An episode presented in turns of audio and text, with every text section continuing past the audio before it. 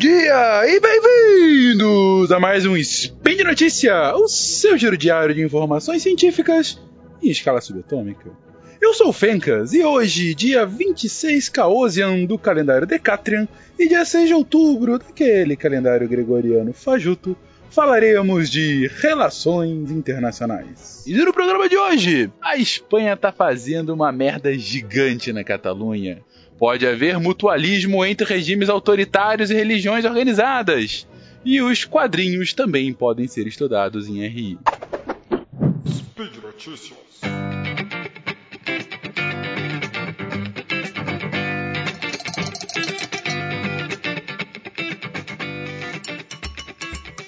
Vamos lá, gente. O primeiro artigo é Spain's Flawed Response to the Catalonian Referendum, do Joseph Huddleston, da Universidade do Sul da Califórnia.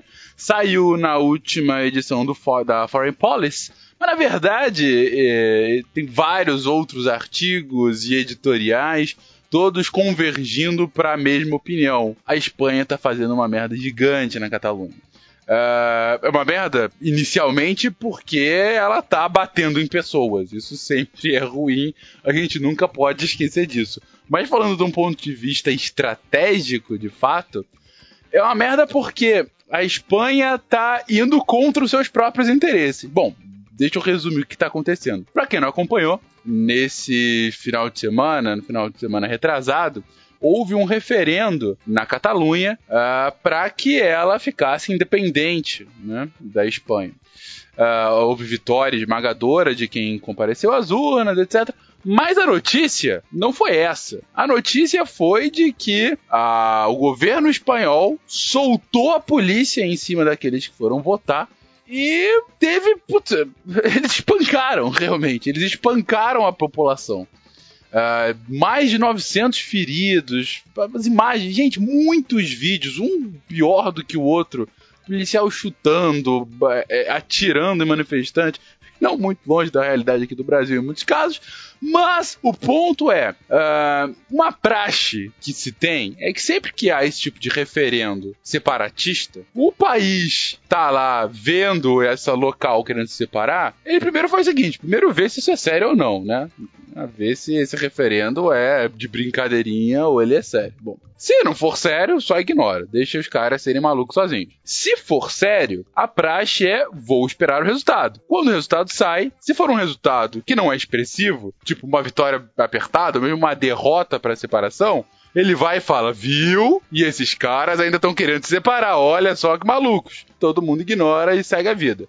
Se for uma vitória, como foi o caso da Catalunha, a praxe é falar, esse referendo ele foi fraudado, ele é ilegal, é, teve pouco comparecimento, etc, etc. Na verdade, o próprio rei espanhol falou disso, que era um referendo fraudado e tudo mais.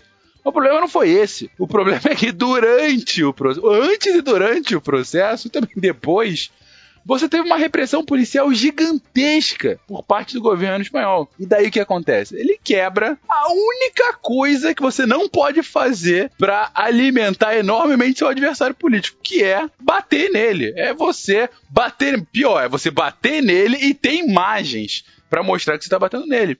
Porque a partir do momento que você faz isso, a opinião pública internacional cai em cima de você. E de repente, um referendo na Catalunha, que era de um interesse mínimo, no máximo mediano para algumas regiões do mundo, vira a notícia de capa dos jornais. Como virou a notícia de capa de vários jornais ao redor da Europa e do mundo como um todo.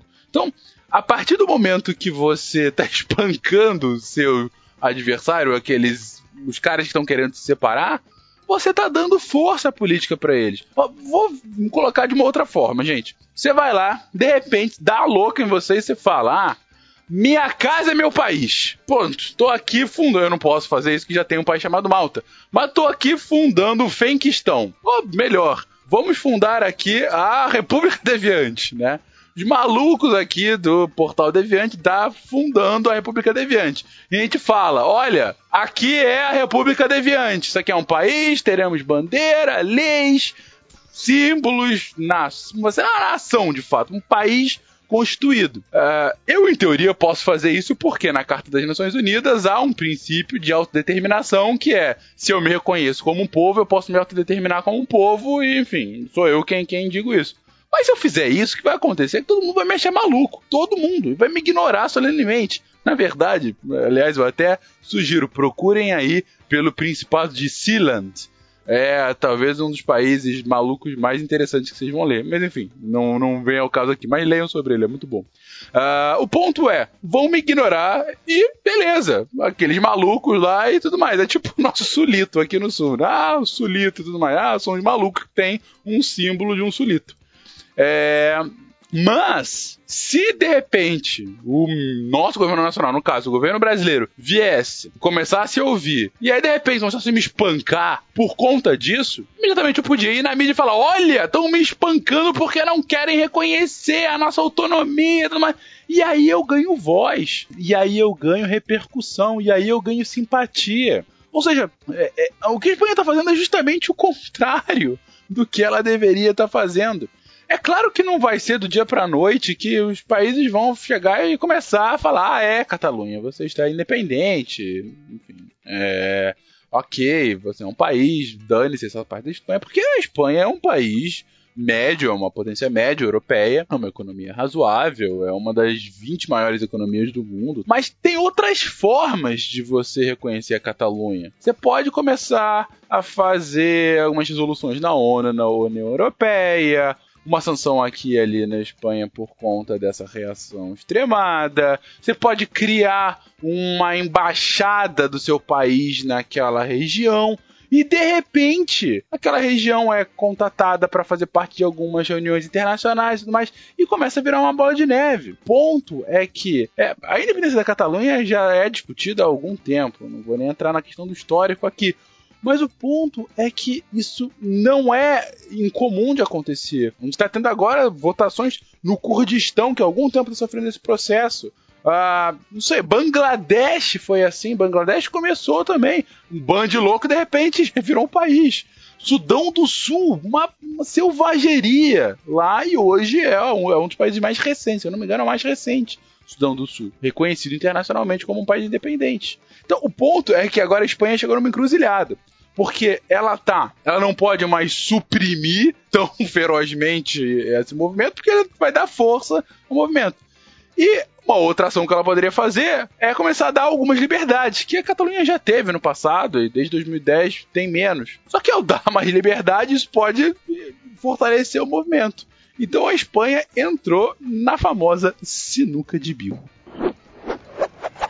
E o meu segundo artigo de hoje é Religion and the Regime: Cooperation and Conflict in Contemporary Russia and China. Ah, religião e regime, cooperação e conflito na Rússia e China contemporâneas. É, saiu na última World Politics, é da Carrie Kozel, da Universidade de Notre Dame. Uh, eu achei muito interessante esse artigo porque ele fala o seguinte: ela faz um estudo sobre como que é a relação entre regimes autoritários, autocráticos e as religiões daqueles países. Porque, em geral, você tem uma visão de que é, você só pode ter três abordagens, né? É, um depende do outro, né? Ou seja, no, por exemplo, o regime depende da religião. A Arábia Saudita e o Islã, o arabista. É uma, uma, uma questão de. É, são mutuamente dependentes. Pode ser também que um coopta o outro. A Tailândia com os budistas. Eu vou pegar os budistas, os budistas para eles legitimarem meu, meu, meu regime. Uh, ou um é o rival do outro, tipo a China na Revolução Cultural, né? Chega lá o Partido Comunista da China e destrói toda a religião que existia, né? Os confucionistas, os budistas, enfim. O que a autora propõe é que, ok, não é que isso esteja errado, mas tem uma visão ainda mais profunda de um ponto de vista subnacional, em que nos locais, nas regiões desses países, é, tem uma lógica tal que se você pegar os líderes dessas religiões e os líderes locais desses países e encararem eles como atores racionais que querem expandir a sua influência, garantir a sua legitimidade, etc., a cooperação entre os dois acaba sendo muito comum. Na verdade, o que ela propõe, não diz com essas palavras, mas é minha interpretação do artigo, é quase uma relação de mutualismo, em que um acaba começando a depender do outro para continuar vivendo. Ela se baseia numa pesquisa ampla que ela fez de regiões subnacionais dentro da Rússia e da China atualmente. E ela fala sobre vários casos. E a grande conclusão dela é que os líderes religiosos, os políticos locais, eles acabam por perseguir interesses comuns. Eles estão perseguindo a mesma coisa. Eles querem maior legitimidade desse poder. Então, o que acaba acontecendo é, poder religioso, ele vai e oferece bens públicos, né, benesses públicas que seria dever do Estado, é, e ele assim oferece para que se adeque a uma exigência burocrática que o Estado dá. Ou seja, ele só pode operar lá se ele oferecer aquilo. E ao mesmo tempo, o líder local, ele vai às lideranças religiosas para ganhar a sua legitimidade de ação lá. E para isso ele oferece subsídios para eles. Ou seja, olha, você se instala aqui e tudo mais, você fica aqui junto comigo, você vai me dar a autoridade que eu preciso para que haja um controle da população. Lembrando que são regimes autoritários. É, então, nessa relação de mutualismo, não é nem que assim, ela não, não diz especificamente que ah, está cooptando, está mudando ideologia. Isso às vezes acontece, mas não necessariamente. O ponto é que você acaba tendo uma dinâmica de mutualismo. Um acaba é, fazendo com que o outro se fortaleça e esse, ao se fortalecer, acaba fortalecendo um. De tudo, que eu achei mais importante no artigo é que ela tá, acaba dando uma interpretação um pouco distinta desse fenômeno, né? Dessa relação de governo e Estado num mundo em que é, continua debatendo sobre qual é o limite da religião no Estado, né? E nos faz pensar também que esse mutualismo não necessariamente se esconde somente em regimes autocráticos do outro lado do mundo. Mas é claro que eu não estou querendo dizer absolutamente nada com isso. E rapidamente, meu último artigo: Reading Comics for the Field of International Relations, Theory, Method and the Bosnian War.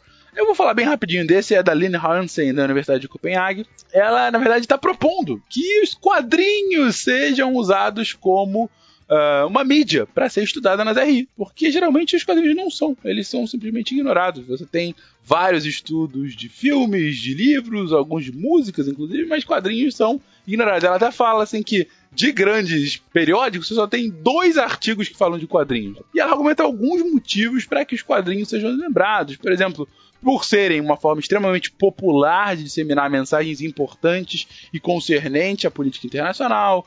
É, muitas vezes ela reflete um discurso marginalizado. Tem um quadrinho famosíssimo chamado Persepolis.